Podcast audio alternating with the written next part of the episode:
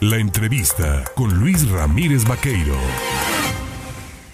834. La mayoría de Morena en la Cámara de Diputados aprobó hace unos días que el gobierno tenga o adquiere el gobierno federal una deuda interna de 1.1 billones de pesos y una externa de 5.500 millones de dólares como parte de este presupuesto de egresos de la Federación para el 2023. Para hablar del tema, yo le agradezco al coordinador parlamentario de Morena, de la bancada veracruzana, a Jaime, Humberto Pérez Bernabe, el tomarme el, teléfono. Jaime, ¿cómo estás?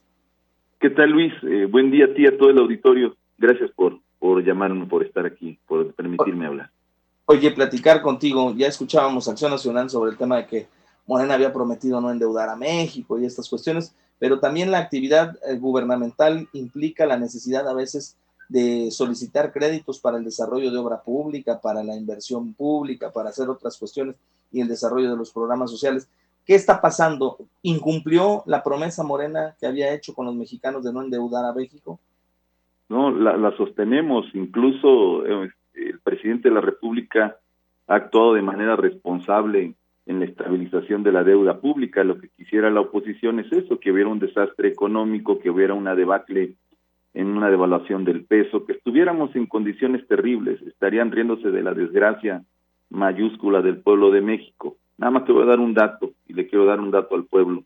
La evolución de la deuda pública con respecto al PIB, al PIB, perdón, del 2007 al 2012, cuando Felipe Calderón ellos gobernaban, se incrementó al 81% en la época de Peña Nieto del 2003 al 2018 un 26%, y en lo que llevamos esta administración del presidente de la República, López Obrador, del, 2010, del 2018 al 2022, va en un 9%, aclarando que el 91% de los gastos que se están generando en la deuda es para pagar deudas anteriores que irresponsablemente ellos generaron.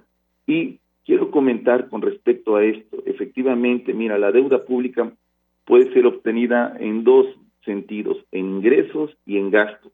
En el caso de ingresos, eh, se acostumbra a planear una política financiera en corto y mediano plazo y en esta ocasión, para el 2023, eh, dado los ingresos derivados por financiamiento, es de 1.7 billones de pesos. Esto representa un aumento del 22.4% real es un financiamiento, es un ingreso por deuda de un financiamiento interno. No se contemplan nuevas deudas externas. En el 2022 también consideramos ingresos derivados por financiamientos por punto 91 billones de pesos. No es la primera vez, es la segunda ocasión.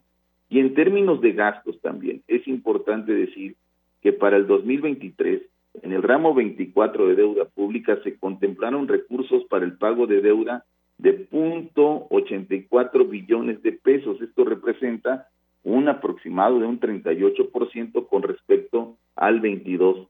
Ahí se contrajeron, o ahí mejor dicho, el monto destinado para pago de deuda ascendió a punto 58 eh, billones de pesos. Quiero aclarar que este gobierno el actual, el del presidente de la República, eh, ha decidido, eh, se, decidió ahorrar en tres de los cuatro ejercicios fiscales. Esto quiere decir que se tuvieron más ingresos que gastos, sin considerar el pago de deuda entre el 2019, 2020 y 2022. O sea, que tuvimos un balance positivo prima, este, primario positivo. En cambio, en el ejercicio pasado, eh, en la administración anterior se tuvieron balances primarios negativos los eh, cuatro primeros años y esto está generando que la deuda con respecto al porcentaje del PIB se incrementara de manera considerable. Pero voy más allá de ello.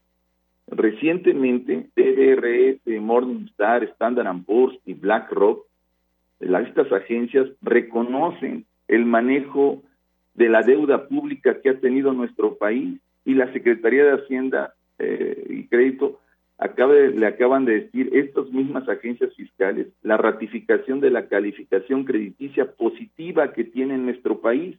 Entonces, aquí está muy claro. Eh, eh, esta, otra, otro, otro elemento importante es que el peso sigue siendo fortaleciendo. ¿Cómo se ha fortalecido el peso?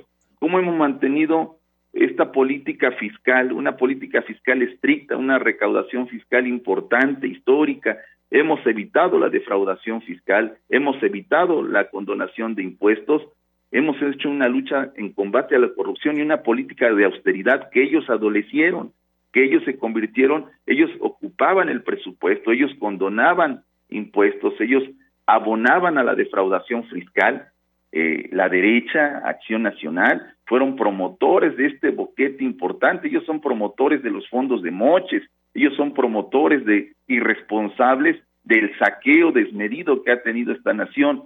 Hoy que estamos actuando con mucha responsabilidad, les duele que no pueden meterle manos al recurso público del pueblo de México. De ahí la derrota que tuvieron con Claudio X González, hay que decirlo muy claro, hemos mantenido, a pesar de una crisis energética, a pesar de una crisis de grano, a pesar de la pandemia más terrible que ha tenido este país, se ha actuado de manera responsable y desde la Cámara de Diputados, los diputados de la Cuarta Transformación, de Morena, seguiremos actuando responsablemente a favor del pueblo de México. Hay una crisis, eh, una situación de inflación difícil que afortunadamente los datos del INEGI para este mes acaban de decir que por primera vez el mes pasado que se estaba había detenido y esta vez hay un decrecimiento menor, minúsculo. No estamos contentos, pero se sigue trabajando para detener esta inflación que la hemos importado, no surgió de unos malos manejos de nuestra nación. En comparación, México es uno de los países que mejor ha manejado esta crisis, que mejor eh, eh, ha manejado esta inflación.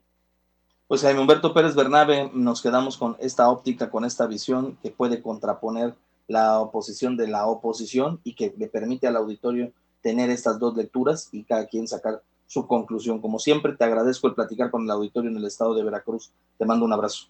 Un gran abrazo, un gran abrazo a ti y a toda la gente. Y nada más como conclusión, eh, Moody's acaba de decir que advierte una depreciación, si no es para el 2023, para el 2024, pues bueno, que lo diga claramente. Lo que sí es que seguiremos actuando con una política fiscal estricta, una recaudación fuerte y el mejor, y vamos a seguir dando lo mejor para el pueblo de México sin la corrupción que tenían acostumbrados otros gobiernos, especialmente los de Acción Nacional. Un abrazo. Gracias. Gracias. Un abrazo. Jaime Humberto Pérez Bernabe, el presidente de la Comisión Instructora de la Cámara de Diputados, hablando del tema del endeudamiento público.